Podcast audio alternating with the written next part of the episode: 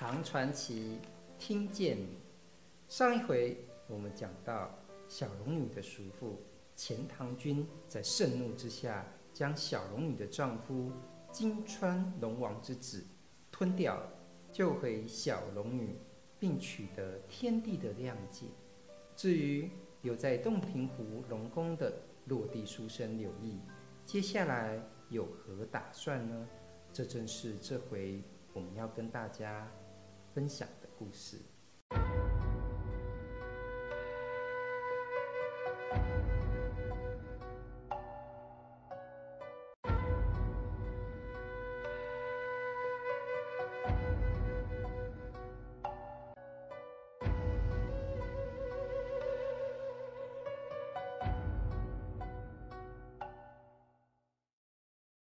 话说，小龙女与父亲洞庭湖龙王重新团圆的当晚，洞庭湖龙王就安排柳毅在龙宫的明光殿住下来。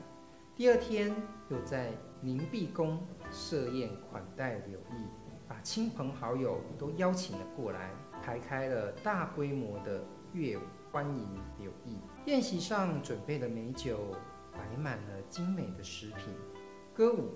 开始了，先是在乐器的演奏声中，无数的武士举着旌旗还有剑戟，在殿堂的东面舞道。其中一个武士上前说道：“这是钱塘破阵乐。”武士们挥舞着旌旗还有剑戟，顾盼奔突，雄壮威武，让人看的是心惊胆跳。宴席上的客人无不毛骨悚然，又有许多穿着绮罗盛装、带着珠翠首饰的女子，在殿堂的西面准备跳舞。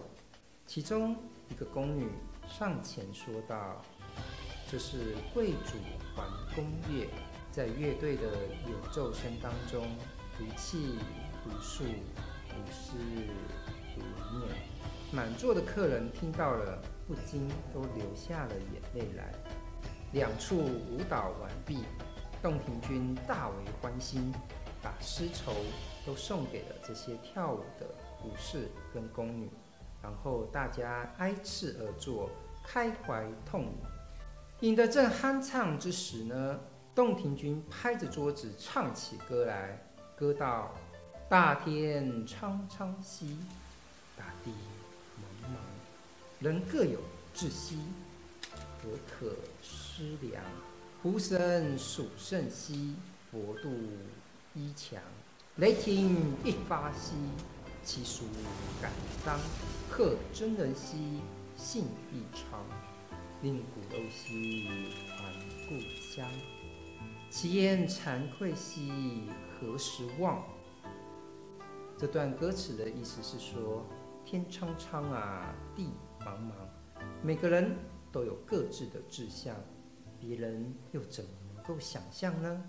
狐狸还有老鼠呢，依附着神庙跟城墙来冒充神明，但是只要天上的雷霆一起，他们又怎么能够抵挡呢？承蒙有才德的君子您啊，重信义的行为，才使我的亲骨肉能够回到故乡。大家都非常感谢你啊，永远永远不会忘记。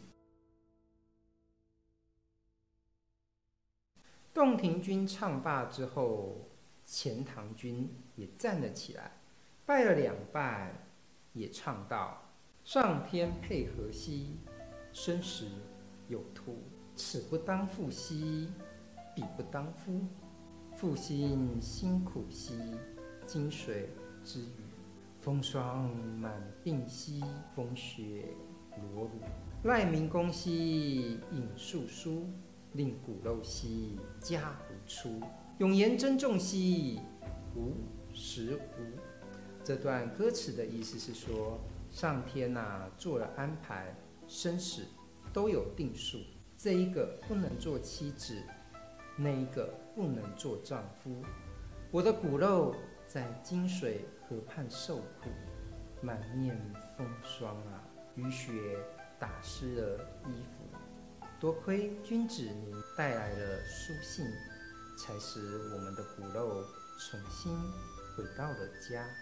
但愿你永远珍重，我们任何时候都不会忘记你。钱塘君唱完之后呢，洞庭君也站了起来，两个人呢一起举杯到柳毅面前，向他敬酒。